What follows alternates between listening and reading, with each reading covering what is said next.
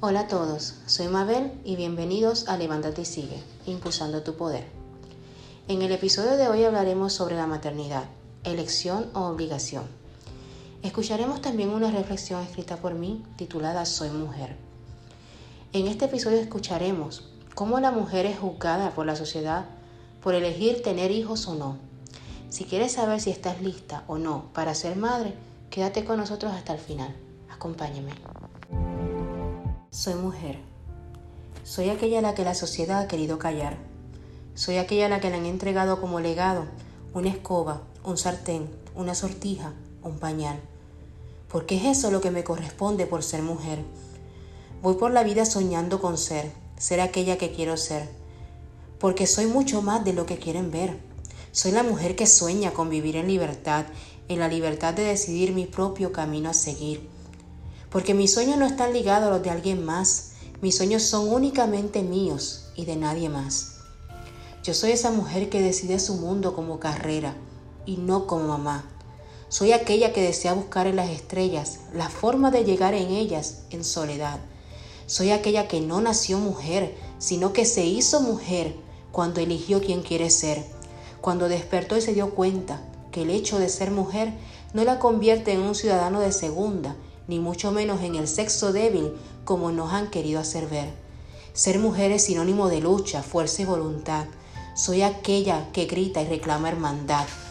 Soy aquella a las que las miradas juzgan sin derecho a la impunidad.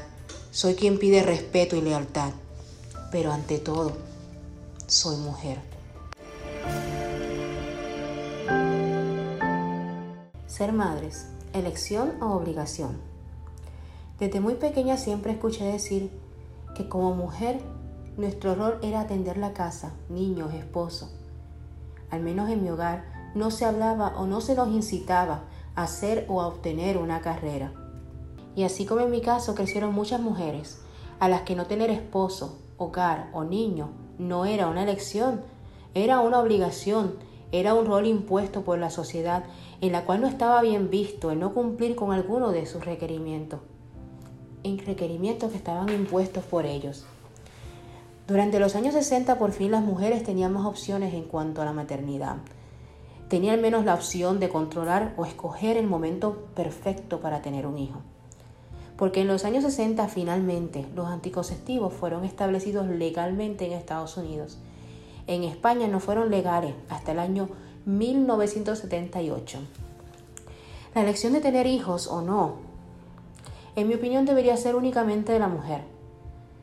¿De qué nos sirve todos estos logros a favor de la mujer como lo son el derecho a la educación, el derecho al trabajo, al voto, practicar deportes, etcétera, si no tenemos el control de decidir sobre nuestro cuerpo, y mucho menos si no podemos decidir lo que queremos o no hacer? Todavía hoy en día podemos escuchar las preguntas aparentemente obligatorias hacia adolescentes y mujeres tales como ¿tienes novio? Y si no, ¿cuándo vas a tener un novio? Y cuando ésta por fin tiene un novio, las preguntas cambian.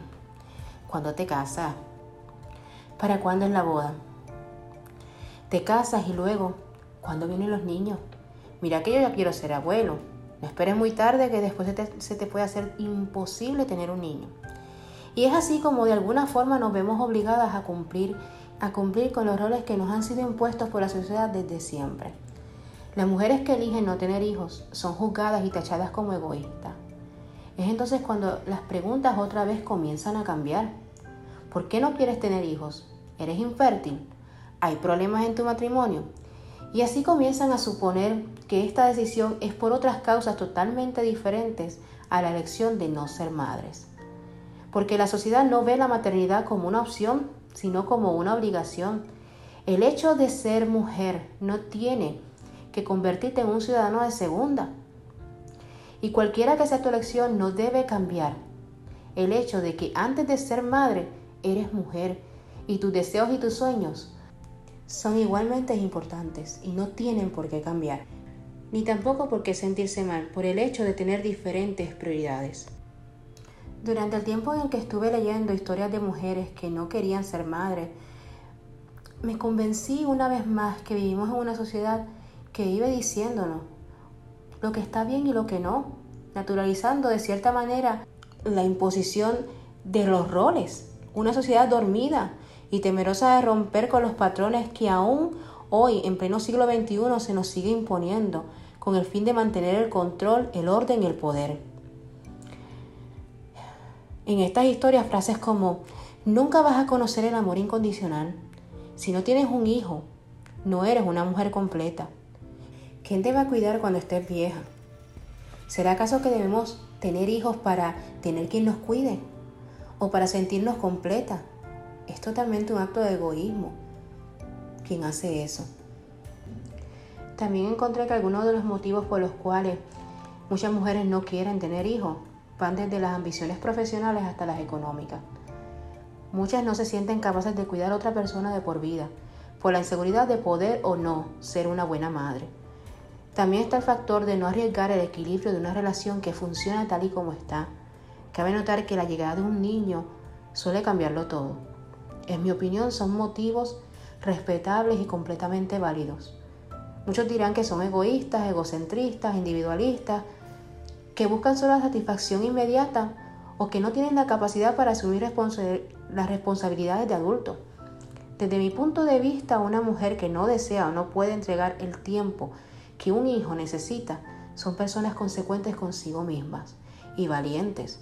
Son mujeres que han tomado una, una elección responsable, que se han cuestionado a sí mismas sus capacidades como mamá y que han decidido que para ellas hay cosas más importantes. Por otra parte, aquellas mujeres que como yo decidieron ser madres son dignas de admirar, porque el ser madre trae consigo muchísimas recompensas, pero también muchísimas responsabilidades miedos, incertidumbre. Nos cuestionamos todo el tiempo si lo estaremos haciendo bien o no. Pero para nosotros todo eso al final del día vale la pena porque nos sentimos bendecidas de tener junto a nosotros un pedacito de cielo. En mi caso tengo tres, los cuales me llenan de enseñanzas y de amor todos los días. Pero esa fue solamente decisión mía, única y exclusivamente mía y de la que era mi pareja en su momento. Por lo cual yo me siento sumamente contenta de haberla tomado y muy segura de que la decisión fue la correcta. Como dije anteriormente, el tener un hijo trae consigo muchas responsabilidades. No es un juego. Antes de decidir si quieres o no tener un hijo, te invito a que reflexiones al respecto y razones un poco más sobre este tema. Así que te invito a que te cuestiones si estás preparada o no para tener un hijo. Por eso he preparado una serie de preguntas que te ayudarán a decidir si, si quieres o no tener hijo a cuestionarte si estás preparado o no para tener un niño. La primera pregunta es pregúntate si te gusta la idea de ser madre o si te sientes presionada por las personas que te rodean, como puede ser tu pareja, tus padres o amigos, o la idea de lo que tiene que ser. Si te sientes presionada, es mejor que te dejes un tiempo y reflexiones más sobre el asunto. 2. ¿Estás dispuesta a dedicarle muy poco tiempo a tu carrera profesional para dedicarle a un bebé. Si bien puedes contar con la ayuda de papá y de abuelos, también es importante para el bebé que mamá pase tiempo con él. Y esto va a limitar el tiempo que le puedas dedicar al trabajo, o al menos durante los primeros años. 3. ¿Estás preparada para cambiar tu estilo de vida? Ser madre es 24 horas del día, los 365 días del año. Durante los primeros años te verás limitada a actividades sociales. La llegada de un niño cambia la vida amorosa y la relación de pareja, por lo que es importante hablar con tu pareja antes al respecto.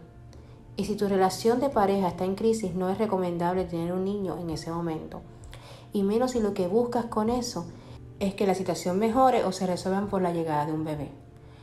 El tener un bebé no debería ser para resolver ningún tipo de situación. 4 ¿Tienes las condiciones económicas y el apoyo social necesario? La llegada de un bebé trae consigo muchísimos gastos. Deberías asegurarte si tendrás la estabilidad económica que necesitas o si cuentas con el apoyo de otras personas en caso de necesitarlo. 5. ¿Estás preparada emocionalmente para criar un niño? Para criar un niño necesitas tener paciencia, ser capaz de comunicarte efectivamente y amorosamente Claro, estas habilidades las puedes desarrollar con el tiempo, pero es importante que sepas si cuentas con las bases necesarias para desarrollarlas. En fin, cualquiera que sea tu decisión, es solo tuya. Para nadie es un secreto que para nosotras las mujeres todo es más difícil, más duro. Por eso en este tema me dirijo hacia la mujer, aunque este tema también es de hombres. Si estás casada o en pareja, háblalo con tu pareja, su opinión también cuenta. Nadie tiene el derecho de cuestionar a otra persona por sus decisiones. Tú eres la única que vas a cargar con las consecuencias de ellas. Y si yo fuera tú, cuando me pregunten por qué no quiero tener hijos, les diría, no quiero tener hijos y punto. Muchas gracias a todos por estar aquí. No te pierdas nuestro próximo episodio, en el cual hablaremos de la importancia y cómo empoderar a nuestras niñas. Si te gustó este episodio o crees que le puedes ayudar a alguien más, por favor comparte. Si me quieres compartir tu historia o quieres que hable sobre un tema en específico, me puedes escribir en Instagram a levántate.y.sigue y en Facebook a levántate y sigue. Te dejo los enlaces en la caja de descripción. Hasta el próximo sábado. Soy Mabel y este fue Levántate y sigue, impulsando tu poder.